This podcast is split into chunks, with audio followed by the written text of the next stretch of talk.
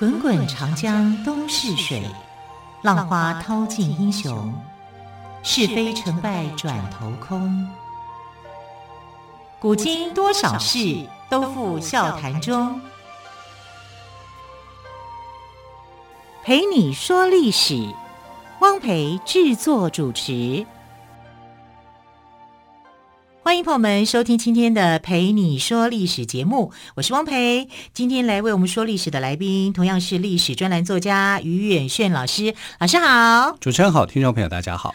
老师，我们知道 COVID-19 疫情发展到现在哦，病毒仍然在世界各地蔓延，而且病毒的变化更多了耶。一直到现在，接种疫苗，随时随地警觉戴口罩、勤洗手、常消毒、量体温。还有做好十连制，避免群聚，保持距离，一直都是防疫的重要措施。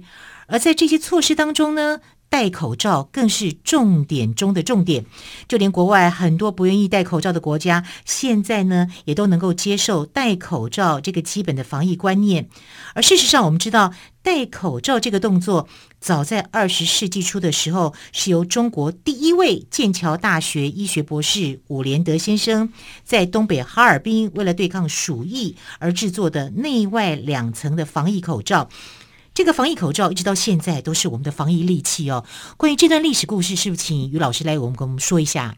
那这段的历史渊源呢，是源自于清宣统二年，也就是在西元一九一零年的十月，在清朝的这个大本营东北哈尔滨中俄边境的一个小村落，几个远从一百多公里的俄国伐木场来的工人呢，投宿在边境小城。那没有多久呢，工人就离奇死亡，接着小城呢，死亡人数就越来越多，而且向外蔓延。连日本、俄国这几个列强的国家都想要趁机主导疫情，同时要干预中国的政权。那清朝的负责外交的官员呢，施肇基就留意了，因为他们很担心，就是说日本跟俄罗斯假借医疗调查的名义啊，进入这个哈尔滨的小城里面啊，等于是一种实质上的干涉。所以他怎么办呢？他就找来在天津陆军军医学堂担任帮办啊，也就是我们所说的副校长的伍连德医师来接受啊，担任这个疫情调查的总医官。伍连德这个人呢，我们介绍一下，他是呃祖籍在广东台山，后来随着父亲移民到南洋英属马来亚，也就是现在马来西亚。立志洗衣的他呢，就获得英国剑桥大学医学的博士学位。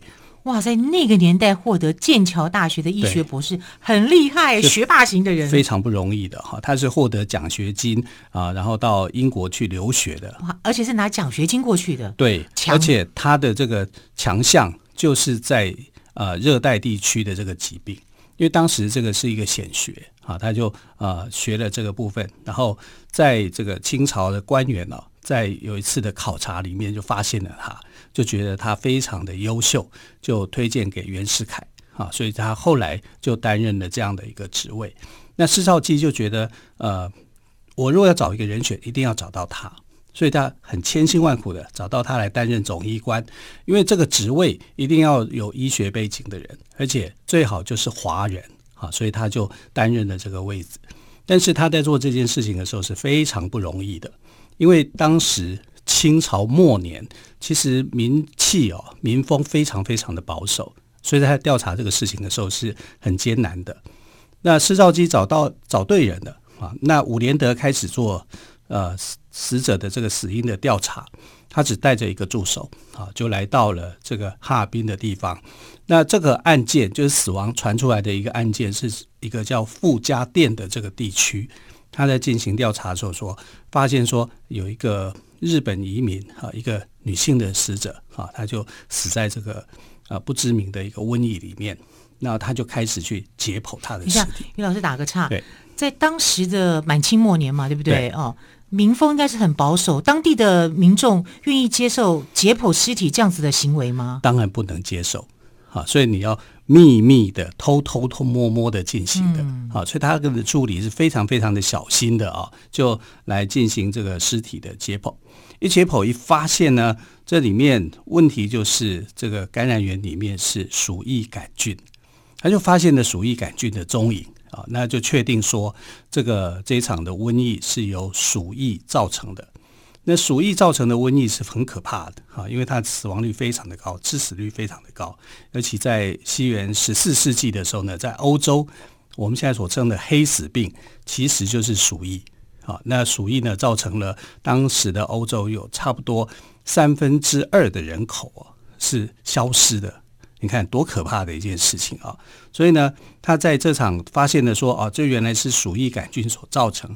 那你知道这个病因之后，就要开始做防治，所以他是在冒着被这个感染的风险，还有冒着被大家骂的风险，啊，去找到了这个原因。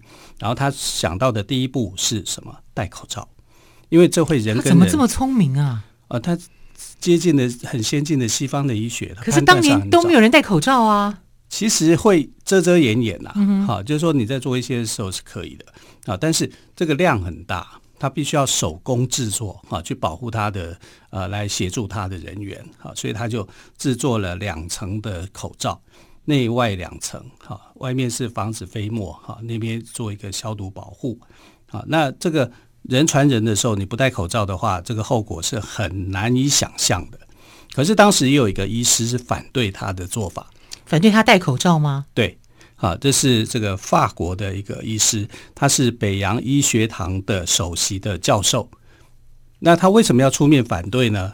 他会认为说，我们法国的医学应该比你们进步，不用戴啊，太太多余了，太担心了啊，所以他就想来协助伍连德。其实某一个角度来讲呢，他可能是要证明说。我们的我们法国的医学是优于你们中国的，是你们想太多了哈！就他来不到十天，因为没有戴口罩，就接触到鼠疫，最后就死掉了，很可怕吧？哈！所以这个鼠疫来得快啊，来得非常快。你看，才到不到十天，他就过世了哈！那这个是引起很大的震撼，哈，所以医护人员呢就赶快戴起了口罩，然后听吴医师是怎么样的安排，怎么样去做的。那你看，他用透过了种种的难关，调查到了死因，然后准备好了口罩，然后接着呢，他就要来对抗这个鼠疫。我觉得最令人感动的是，他等于也是冒着生命的危险，哎，对，因为他也不知道他自己这样做会不会自己会不会染疫。没错，我觉得很感动，哎。可是你要对抗鼠疫是很困难，他现在的想法就是我怎么样去阻止这个疾病的入侵以及蔓延？对，从东北啊，如果你一直入侵，你入侵到华北，然后到中原啊，到那整个如果全中国都蔓延在这个鼠疫的疫情下的话，后果不堪设想。因为其实，在那个时候，这个鼠疫已经剥夺了东北人的生命，大概有五六万人啊，因为这样的瘟疫的关系就已经死亡了。那如果让这个数字再继续增加下去的话，不得了啊！因为说真的，鼠疫很难治啊。就算你你你到目前为止也没有什么真正的一个特效药啊去治疗它。在它那个时候，就是要想办法去遏制，不要恶化，就让它变成加零了。加零这个字眼在那个时代里面就非常好哇。当然他，他不是讲加零了，就是不要数字，数字只要变成零，不要增加，不要增加，他就大概可以达到他的一个目的啊。因为鼠疫是来势汹汹的。那除了戴口罩以外呢，伍连德也发现一件事情，就是说，为什么鼠疫死亡的数字降不下来？呃，降不下来的这个原因就非常非常的多了，他一定要去找，要去思考，要去寻找，而且要佐证。没错，好，那为什么呢？因为这个我们刚刚讲了，这个这个时间点呢是发生在宣统二年的十月，在东北。那这个时候是冬天了，冬天呢天寒地冻的，所以鼠仍然鼠疫而死亡的这些民众的尸体啊，没有办法下葬，这是一个问题。那成千上百的尸体就变成了鼠疫堆叠在那边吗？对对对，就变成了鼠疫的这个传播的温床温床啊，你没有办法去处理掉它，等于说这个尸体呢就变成一个大的一个传播网一样，就四散的去传播。那最简单处理的方法就是用火焚烧嘛，把这个尸体给烧了。可是这个政策不是他能够决定，而且你会引起民众的反感。这个大家会讲说啊。你竟然来火烧尸，哈，所以这怎么办？那一定需要这个有强而有力的大臣来支持他，当时的民情没有办法接受的哈。还好就是找他来的这个外务部的右丞施肇基，全力挺他，他就去说服了呃摄政王，叫做载沣，因为伍连德的这项做法一定需要有强有力的有背景的人来做一个背书，不然他没有办法做下去，而且速度一定要快。好，到底摄政王载沣是如何支援伍连德呢？我们先休息一下，再请今天特别来宾、历史专栏作家于远炫老师来告诉我们喽。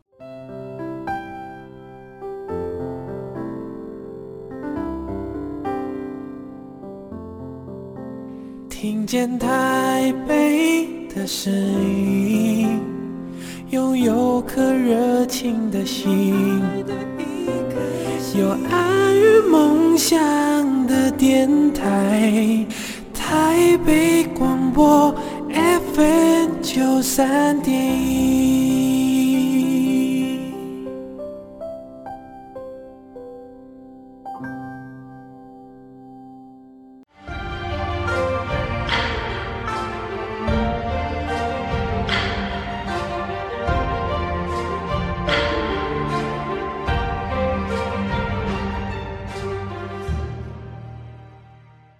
台北广播电台陪你说历史节目，我是汪培。今天节目当中为朋友们邀请到历史专栏作家于远逊老师来跟朋友们分享伍连德医师与戴口罩的故事。老师刚刚谈到了在东北那时候民风还相当的淳朴，更何况要解剖尸体来去找这个疫情的传染病源，他应该受到挫折很多吧？伍连德医师，这就是关关难过关关过。啊，他每一关呢，对他来说都是一个很重要的关卡啊，因为呃，伍连德医师所处的那个时代啊，是民风非常保守的啊，然后他所处的东北又是一个政治敏感度很高的地区，所以呢，官员不敢去小看啊，这个外国的势力有可能会干涉进来，所以他做的事情呢是动辄观瞻啊。那我们看到说他。偷偷的去解剖尸体，找出了病因。这个病因就是老鼠杆菌。那老鼠杆菌所引起的鼠疫的一个感染，这是非常可怕的一件事情。所以呢，他告诉大家要戴口罩防护，保护自己，保护别人。那就有法国医师来挑战他，结果这个法国医师因为没有戴口罩啊，就感染了鼠疫，很快的就过世了。了对，对，好，所以我们看到他就有两种关卡。连老师啊，这个医学的博士也都来挑战他。法国的医学博士挑战英英国剑桥的医学博士。那可是鼠疫的传播啊，那你要去减缓它，必须要有很多的步骤，不是只有说戴口罩就能够完成的。事实上，他还做了很多的防护的工作，包括像你要做隔离啊，必要的隔离跟医疗的照护。这些其实他都有做，做了以后发现数字降不下来，降不下来，还是每天都有很多的病例在增加。就他发现一个很重要的原因是，死者呢没有的尸体没有办法火化，就一直堆在那里，变成像是东北天寒地冻，对，那泥土太僵硬了，你没有办法下葬。那时候的大家的观念都是土葬啊，所以没有办法去下葬。然后你要去突破。这个观念又是一道难题啊！所以，可是不解决的话，这场鼠疫可能是控制不下来。当然，这也只是他的判断，你要看他的判断是不是正确啊！所以，但是清朝政府没有做太多的讨论，因为清朝政府这件事情上面啊做的是明快，所以呃，当时的摄政王载沣就同意了。他就火速的去通过，就是赶快把民众的尸体哈关在呃，他是这个放在棺木里面去做这个焚烧的，哈，就把它给烧掉。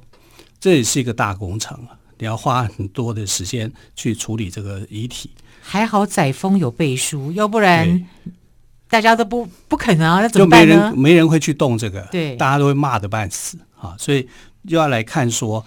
这样的一个政策是不是呃很好的一个防疫政策？所以呢，在宣统三年，大家在过年的时候，大年初一，哈尔滨那边呢，大家都非常非常的紧张，他们在等一个消息，哈，等什么消息呢？等这个防疫的数字。结果当天平安没事，没有新增任何一个案例，也就是加零了。哇！对。你知道这是这也是一个防疫的成果哎。是啊，这是一个防疫的成果，太艰难了，就是你没有办法去呃，鼠疫已经发生了啊，那些民众感染鼠疫的恐怕都是很难过日子的。可是你不能够让它再去扩大扩大啊，所以当这个数字加零的时候，因为之前每天都有案例发生，每天都有案例发生，就是每代表着每天都有死亡的阴影是存在的。可是当你是加零的时候，就表示他的判断是正确的。好，这些呃感染鼠疫的这个民众的遗体经过烧毁以后，哈，就处理以后就没有这个新增的数字的。那这个做法呢，引起了日本跟俄罗斯的注意，所以俄罗斯也赶快去，哈，就他们染疫的这些人也用这种方法，用方式来做处理，对。因为他们看到成果了，是他们看到，哎，中国这个呃试验是可行的，可行的，所以就跟着做了。好，所以伍连德带来的很大的这个震撼，对，而且带来了希望哦。是，所以在当天，你看大年初一又是一个新生啊，大家就很快乐啊，就放鞭炮庆祝。啊，这个放鞭炮，但也可以利用这个鞭炮的火药哈，去好像做一个消毒一样。哈，当时人的观念是这样哈，也是一个热烈的庆祝吧。这是呃很振奋的消息啊，所以戴口罩是有办法去防护的啊，产生了一个很积极的作用。然后把这些染病的尸体做一个妥善的处理，这个政策都是对的。所以就这样子慢慢的控制下来了。那鼠疫虽然造成东北地区哦死亡人数达到六万人，这还是很高的，可是就挡下来了，它就没有再往南入侵，没有再入侵到华北，入侵到其他地区。那伍连德的做法是成功的阻挡了啊。我们其实也会现在再回到看这段历史的时候，也会觉得他处理的每一项步骤都很艰辛，都很艰难啊。包括你要去解剖，然后你要去戴口罩推广。然后你还要做一些隔离，好，你要去烧毁这个感染病患的这个尸体，每一关我们现在来看都很正常，都很好处理。在他那个时代里面很难啊。那等到成功以后呢，就有一个国家想要伸进来分一杯羹，哪一个国家呢？日本。这个跟日本又有什么关系？他怎么分分这一杯羹呢？日本认为说这个成果是他们的哦，还要分，他要分的羹是指医学成果的部分。对对对对，哦、他们觉得只有我们的日本的医学是跟得上的啊，所以呢，清朝那个时候要主举办一个国际的医学会议啊，然后去把这个成果跟全世界来做一个分享。那日本是怎么样去强势去处理的？就说我要当这场会议的主席。啊，会议的主席要由我来当，为什么呢？因为东三省这个地方是我们日本愿意去协助你的啊，因为他对东三省是有野心的嘛，所以他们就这样的想啊，就是说我要来主导主导这个会议的，你要开国际会议，清朝不行，日本可以哈，可是有很多人反对哈，尤其是英国，英国就反对，他说你们日本在这方面没有贡献。最有贡献的就是，是我英国，对，因为伍连德是我们英国剑桥大学的学生，是这样吗？哎，我猜对了。他认为说伍连德是受到了呃英国的这个剑桥大学的扎实的医学教育，对，他才有今天的成就。对，大家都抢着争光，哎，对啊。然后你知道吧？法国人也支持，连法国也支持，法国人也支持伍连德。为什么？因为因为呃，伍连德其实也有到法国去。啊，去做一些呃深度的留学啊，去交换医院，因为呃交换一些意见，所以他在英法两国，伍连德的视野很开阔哎，很开阔啊。嗯、尤其那个时候对这个呃热带的医学啊，对这个呃细菌学这方面，在当时是一个显学啊，所以他就去深入做这个研究啊，所以他是这方面的一个权威的专家。那英国、法国都支持清朝。啊，去主持这个国际会议，美国呢也附议啊，所以你看这个主要的当时主要的三强国都这样赞成，那俄罗斯根本没意见啊，俄罗斯觉得做得很好啊，啊，所以就呃本来俄罗斯跟日本就不和啊，所以在这样的一个情况之下啊，所以他就很成功的。啊，担任的这场国际会议的主席由中国这边来当啊，清朝政府来当，然后伍连德就把他的一个如何在东北这边防疫鼠疫的这个经验过程跟大家分享，对，然后他也因为这样子，我听到好感动哦，就入选了诺贝尔医学奖。伍连德，对对，好，但是没有得奖，他只是呃入选啊，就呃那一届他并没有这么成功抗疫也没有得奖。这政治有时候就很难说啦，就有这样的一个事情。但不管怎么样了啊，他不只是保护了这个清朝的子民，还保护了俄罗斯的民众，因为俄罗斯也从伍连德的经验上面知道说，我下一步该怎么做，好，我怎么样去防护。尤其那个口罩，那个口罩后来就被称为叫伍连德口罩，连口罩都叫伍连德口罩。对对对，哇！我们现在口罩有很多名称，在当时叫做 伍连德口罩。伍 连德口罩就这样子啊、呃、流传下来，这个故事就流传下来。清朝虽然在那个时代里面是积弱的，可是在这个事情上面是扬眉吐气的，对，它是得到各国的一个支持的。然后这个名字很响亮，就是伍连德。啊，所以伍连德谈到伍连德这个名字的时候，马来西亚的侨胞是非常高兴的，甚至到现在啊，马来西亚人谈到这个伍连德医师的时候，都会觉得这是我们的骄傲，啊，会觉得呃这是非常荣荣耀的事情。虽然其实清朝很快就覆灭了，到宣统三年的时候，其实就覆灭了，哈，就被推翻了。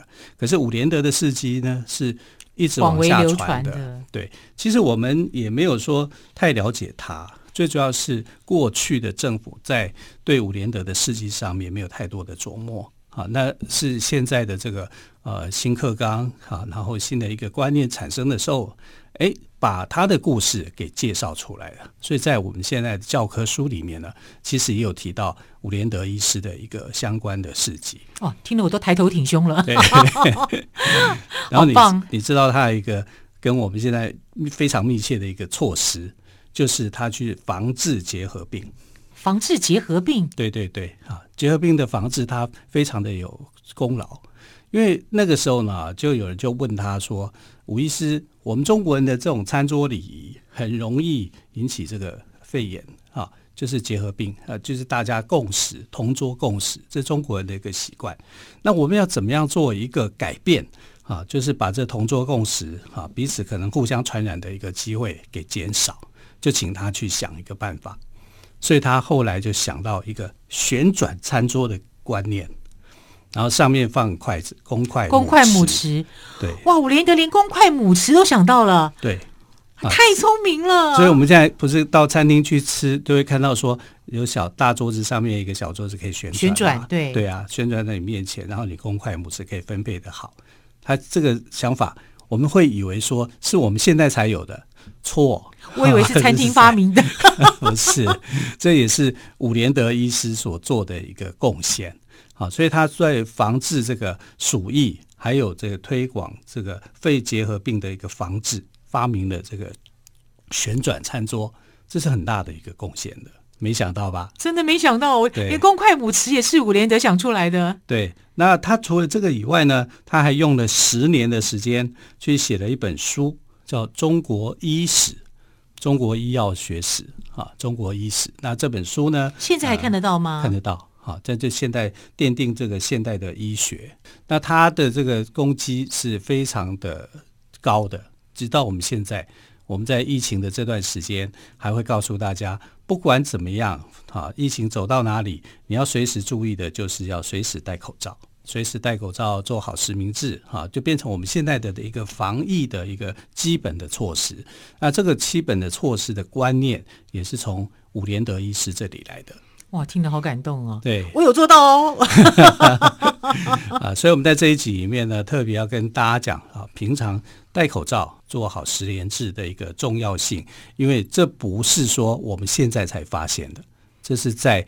宣统年间，宣统二年、宣统三年的时候，马来亚的医师，也就是呃中国第一个留学剑桥大学并且获得博士学位的伍连德医师，他的一个贡献。嗯，我们现在要说跟以往不同的，就是在我们的花色上就做了更多巧思，还有迪士尼的啦，还有巴洛克风的啦，还有卡通动漫风呢，都很可爱了哈。但是这些都是附加的，它最重要的意义其实是保护我们的安全。